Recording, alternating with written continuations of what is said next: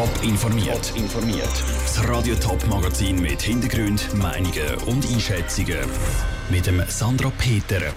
Warum Bildungspolitiker die uninformierten Schweizer als Problem sehen und welche Hindernisse dass es für die neue Eventhallen im Winterthur Sulzer Areal noch gibt, das sind zwei von den Themen im Top informiert.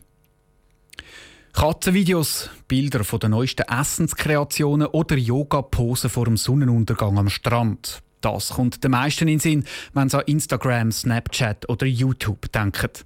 Immer mehr Kinder und Jugendliche nutzen diese Kanäle aber als Nachrichtenplattformen und nicht die Informationsmedien wie zum Beispiel Radio Top oder Top Online. Für Bildungspolitiker ist das ein grosses Problem. Andrea Blatter. Mehr als ein Drittel der Schweizer Jugendlichen braucht YouTube, um sich über das zu informieren, was in der Welt passiert. Jeder vierte braucht Instagram und jeder fünfte Snapchat. Tendenz steigend. Die sozialen Medien als Informationskanal anstatt die traditionellen Medien. Das zeigt das Jahrbuch zu der Medienqualität, wo jedes Jahr unter anderem von der Universität Zürich herausgegeben wird. Dass das gefährlich ist, da sind sich Bildungspolitiker einig. Darum müssen wir den Kindern schon im Primarschulalter eine breite Medienkompetenz beibringen, glaubt der Thurgauer SVP-Kantonsrat Urs Schrepfer. Dass sie überhaupt merken, dass man Sachen mal kritisch hinterfragen, ist das überhaupt möglich? Und eben das Wissen mitgibt, was für eine Quelle steckt dahinter. Und auch das Wissen, dass nicht alles, was im Netz oder in einem Heft auch in Zeitungen Fehlermeldungen hat, dass man die halt wirklich nicht nur am 1. April mal genau anschauen und hinterfragen.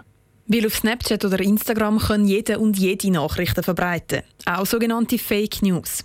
Aber wenn Kinder und Jugendliche ihre Nachrichten von Snapchat oder Instagram haben, würde es in dem Fall nicht Sinn machen für Medien wie die NZZ oder der Tagesanzeiger, zum dort Kanäle aufbauen und richtige Nachrichten verbreiten. Der Ratschlag steht so im Jahrbuch. Jein, meint Zürcher SP-Kantonsrätin Silvi Matter man kann komplexe Inhalte nicht einfach auf Snapchat wiedergeben. Also es, es braucht halt auch einen richtigen Artikel, sonst geht es nicht. Also ich denke, man muss wirklich schauen, einerseits, dass man alle Kanäle bespielt als Medienunternehmen, andererseits aber auch die Jugendlichen, die Kinder wieder die traditionellen Medienkanäle auch näher bringen. Und das ist unter anderem die Aufgabe der Eltern, aber eben auch der Lehrerinnen und Lehrer, und zwar schon ab dem Primarschulalter.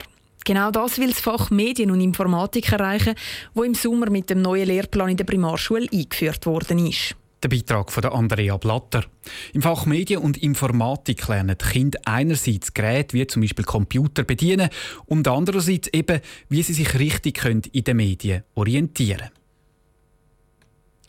Sie steht mitten in der Stadt, hat einen unverkennbaren Industriescharm und steht unter Denkmalschutz. Und sie wird in den nächsten Jahren zum Unterhaltungszentrum. Die Halle 53 im Winterthur Sulzer Areal. Bis die Halle aber wirklich kann umgebaut werden muss noch der ein oder andere Stolperstein auf die Seite geräumt werden. Michel Eckimann. Ein Konzertsaal mit 1200 Plätzen, bis zu 10 Imbissständen und mehrere Arbeitsplätze. All das soll der Halle 53 zu Winterthur Unterschlupf finden. Baustart ist aber frühestens in zwei Jahren. Bis dorthin müssen noch ein paar Hürden überwunden werden.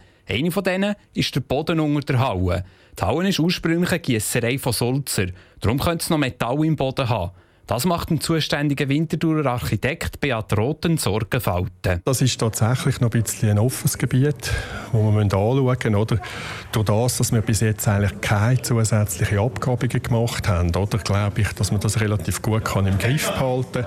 Aber es ist ein bisschen verfrüht zu sagen, da muss man jetzt mal die Untersuchungen machen, wo wir bis jetzt ja auch noch nicht die Möglichkeiten haben. Mit diesen Untersuchungen wird geklärt, was im Boden unter der denkmalgeschützten Halle ist. Allenfalls müsste der Boden ausgraben werden. Kostet das ganze Projekt 25 Millionen Franken.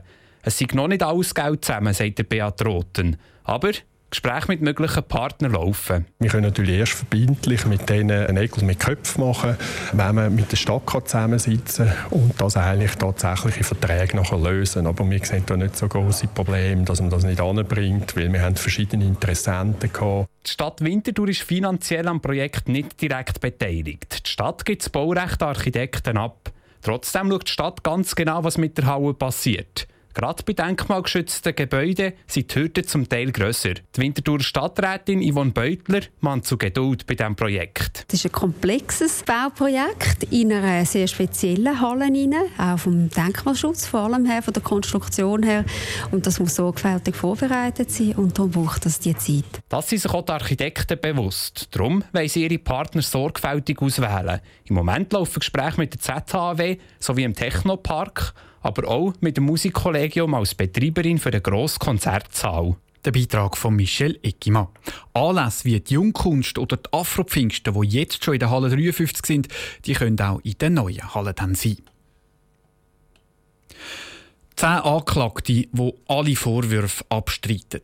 Verteidiger, die die Medien scharf kritisieren und die Staatsanwaltschaft, die ein Herz-Türengreifen gegen Selbstjustiz fordert. Das ist die Kurzzusammenfassung vom Winterthur an nur Prozess. Morgen gibt das Bezirksgericht Winterthurs Urteil bekannt.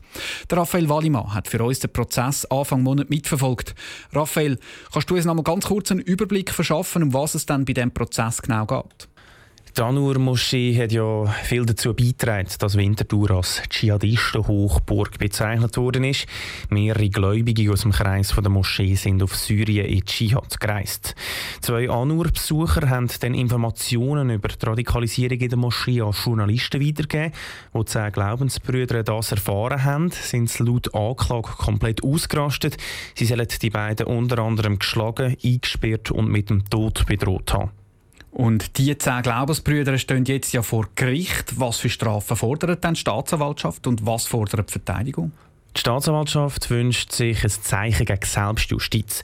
Darum sollen die Anklagten teilbedingte Freiheitsstrafe von bis zu drei Jahren bekommen. Vier sollen ausgeschafft werden. Die Anklagten streiten alle Vorwürfe ab. Darum fordern die Verteidiger Freisprüche und Entschädigungen. Die Verteidiger machen auch noch strafmildernde Umstände wegen der skandalösen Medienberichterstattung im Vorfeld geltend. Wie gesagt, du hast den Prozess verfolgt. Was ist deine Einschätzung, in welche Richtung könnte das Urteil der Richter gehen? Das ist sehr schwer zu sagen. Für die Anklagten spricht sicher, dass die Anklage nur auf den Aussagen der beiden Opfer basiert. Weil sie alles bestreiten, ist in dem Sinn Aussage gegen Aussage. Allerdings ist entscheidend, wie glaubwürdig das Gericht die Aussagen der Anklagten findet. Und die haben sich in gewissen Punkten widersprochen. Die Abläufe der Tat vor zwei Jahren sind durch die Aussagen der Anklagten nämlich nicht ganz klar. Danke, Raphael Wallimann. Die Urteilseröffnung die fängt morgen um 10 Uhr an. Radio Top ist dabei und berichtet. Top informiert, auch als Podcast. Mehr Informationen gibt es auf toponline.ch.